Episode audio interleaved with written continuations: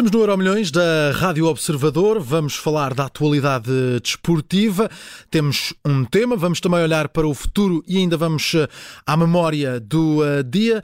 Eu sou Miguel Cordeiro, comigo em estúdio está também o Bruno Vieira Amaral e o tema do dia é incontornável. Fernando Santos deixa de ser o selecionador uh, nacional. Acabou esta tarde de ser anunciado pela Federação Portuguesa de Futebol a saída de Fernando Santos uh, da seleção uh, portuguesa.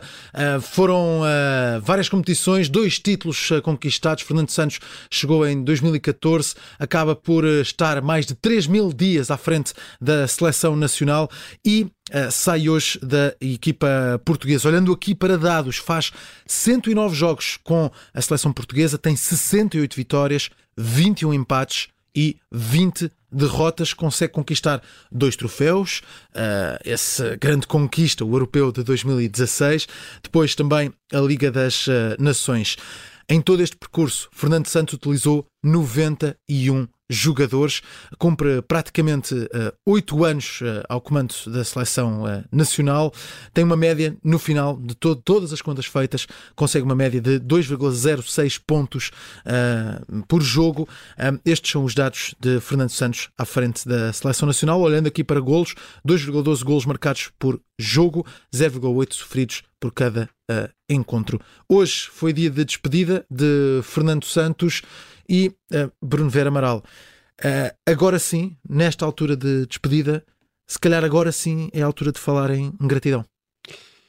Sim, a gratidão sempre esteve, eu creio que da maior parte dos, eh, dos portugueses, mesmo aqueles que criticavam o estilo de jogo de, das equipas, de, de, da seleção de Fernando Santos. Sim.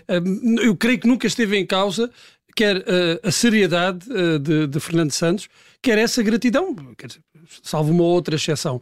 Mas a gratidão esteve lá. Fernando Santos, mesmo olhando, se nós olharmos agora para trás, para o percurso, e falaste dos números, dos títulos, uh, esse trabalho foi feito. E mais importante, não é mais importante, mas também importante, é que Fernando Santos chega uh, ao fim do ciclo, uhum. que eu acho que era já o fim do, do ciclo de Fernando Santos à frente da seleção, mas a renovação está feita. Uh, não há a sensação que agora é preciso começar do zero, não. Isso que se falou muito depois do Mundial de 2018, dessa renovação que era necessária na seleção. Que era necessária e que Fernando Santos foi fazendo uh, de uma forma tranquila, uma renovação tranquila, como devem hum. ser as renovações, e o próximo selecionador tem aí esse trabalho vá, de sapa feito por Fernando Santos. Portanto, não é só olhar para os números, para os títulos, que foram os primeiros e os únicos da seleção à portuguesa, é olhar também para este trabalho que foi feito de uma forma uh, eficiente e discreta por parte de Fernando Santos. Agora, onde é que Fernando Santos, quanto a mim, falhou nestes anos? Hum. Por um lado, sim, no estilo, por outro, Portugal ganhou um título, é certo, ganhou em casa uh, da França, um dos grandes do futebol europeu e mundial, mas a sensação que fica ao fim destes oito anos é que Portugal ainda se vê aflito quando tem de ir para a piscina dos grandes. Uh, conseguimos bons resultados, como vimos nos oitavos de final contra a Suíça, contra uh, seleções uh, da classe média, por vezes até, até goleamos e fazemos boas exibições. Quando o nível de dificuldade aumenta, invariavelmente perdemos. Não conseguimos competir com as seleções mais fortes ou, ou não conseguimos resultados consistentemente positivos contra, essa, contra essas seleções. Portanto, Portugal, apesar do título em 2016, não conseguiu dar o salto que eu acho que a qualidade dos jogadores justificaria para as seleções de topo, e não estou a ligar a rankings da FIFA, olho para os resultados em confronto direto.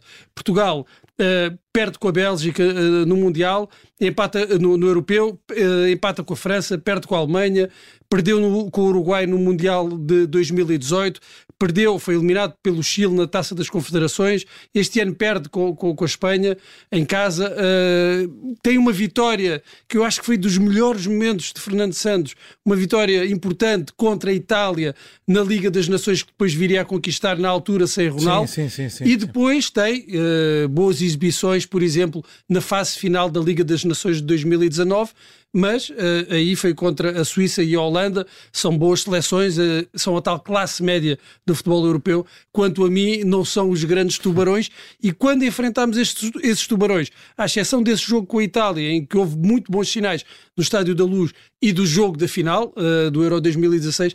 Quanto a mim, Portugal ficou sempre aquém uh, nesses, nesses certo, jogos de certo. maior grau de dificuldade. E de facto é, é, isso que fica na memória, de que Fernando Santos tem o nome marcado nas páginas da Federação, na história da Federação, na história da Seleção Nacional, mas e nós que estamos cá, não sabemos como é que a história vai ser contada daqui a 100 anos, mas que vivemos essa história, ficamos com este amargo de boca. Podia ter sido mais, esta seleção podia ter sido mais uh, ao comando de Fernando Santos e com os jogadores que teve, que teve à disposição. Uh, Fernando Santos foi, foi vítima, entre aspas, do próprio sucesso, porque na primeira competição uhum. uh, que disputou com a seleção, ganhou. Sim.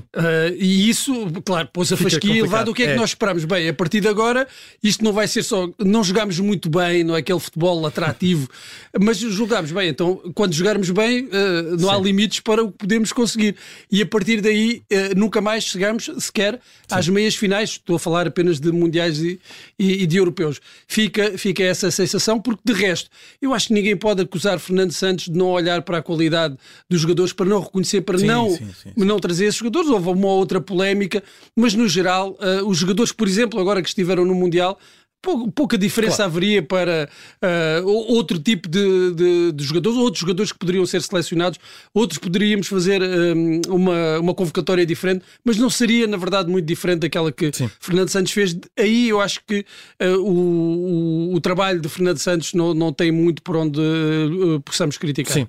Vamos olhar então rapidamente para o futuro. Temos um minuto para o futuro, um minuto para a memória. No futuro temos Hendrik, que é o novo menino, a nova joia da coroa, uh, ou príncipe uh, caminho do Real Madrid. Estamos a falar de um jovem uh, de 16 anos do Palmeiras, foi lançado por Abel Ferreira, foi campeão, sagrou-se campeão, tem apenas 7 jogos no Brasileirão uh, com 3 golos marcados já. É uh, a maior promessa do futebol brasileiro desta, desta geração que, que se aproxima, com 16 anos e acaba de ser vendido para o Real Madrid, negócio já confirmado, por 35 milhões eh, já no imediato, mais 25 milhões por objetivos, ou seja, um negócio que pode chegar aos 60 milhões de euros. É, 16 anos. É um grande negócio. Uh, duas palavras: Robinho e Vinícius. Vamos ver o que é que Edric vai ser. Hum, ainda tens o Marcelo pelo meio que também. Não, também claro, claro, jovem, mas uh, Rubinho. Uh, Rubinho foi muito jovem e não deu nada. E, muito é? jovem, não, não e era nada. uma grande esperança. Marcelo nunca foi, nunca foi essa uma esperança, esperança apesar de, claro, talvez ser o, o brasileiro mais bem sucedido do Real Madrid, a par de Roberto, Roberto Carlos. Carlos sim, sim, uh, e mesmo do Ronaldo Fenómeno, teve ainda sim, um, um, bom período no, no, Real Madrid, mas quer dizer, com mais ligas dos campeões do que Marcelo não existe. mas falando das grandes promessas, Robinho chegou até já numa outra fase. Estamos a esquecer de Casemiro aqui pelo meio. De Casemiro, claro, mas, mas de, de, daquelas sim, sim, grandes, Esperanças grandes esperanças do, do futebol brasileiro. Robinho, Vinícius também chegou com esse estatuto, demorou um pouco a pegar. Uhum. Hoje é um indiscutível, um jogador com, que se afirmou no Real Madrid, um dos líderes também desta, desta equipa em termos de criatividade. Rubinho, pelo contrário, eh, correu-lhe praticamente tudo mal. Vamos ver como é que corre com o Hendrick. Vamos ver como é que corre. E eh, na memória, rapidamente, há um ano um dos maiores do futebol da última geração, Agüero colocou um ponto final na carreira. Problemas cardíacos tiveram, obrigaram a, a Kun Agüero a terminar a carreira mais uh, cedo. Tinha acabado de chegar ao Barcelona, acaba por fazer só 5 jogos pelo Barcelona, marca apenas um gol pela equipa catalã. É um dos grandes astros destas últimas décadas de, de, futebol e é um jogador que teve que terminar a carreira mais cedo por causa de problemas de saúde, mas que na verdade podia perfeitamente estar nesta seleção argentina que no Sim, domingo é um, vai jogar a final. É uma pena que não esteja uh, nesta, nesta seleção. Ele esteve uh, na outra final. Sim, mas uh, o Agüero, para mim, é, é, um dos avançados, um dos maiores avançados da história do, futebol, do futebol argentino tinha uma compilação física uh, estranha para, é verdade, verdade. para um ponta de lança, mas era, tinha uma capacidade, uma mobilidade que fazia lembrar um pouco o Romário, aquela, uhum. aquele baixo centro de gravidade uh, e, e, a mobilidade dentro da grande área.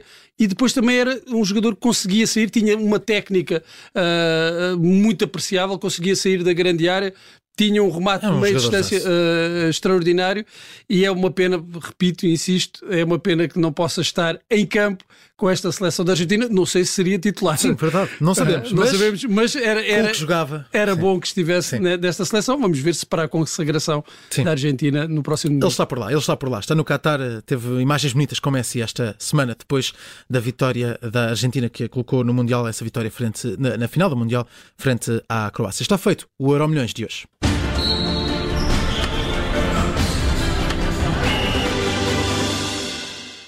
Rádio Observador.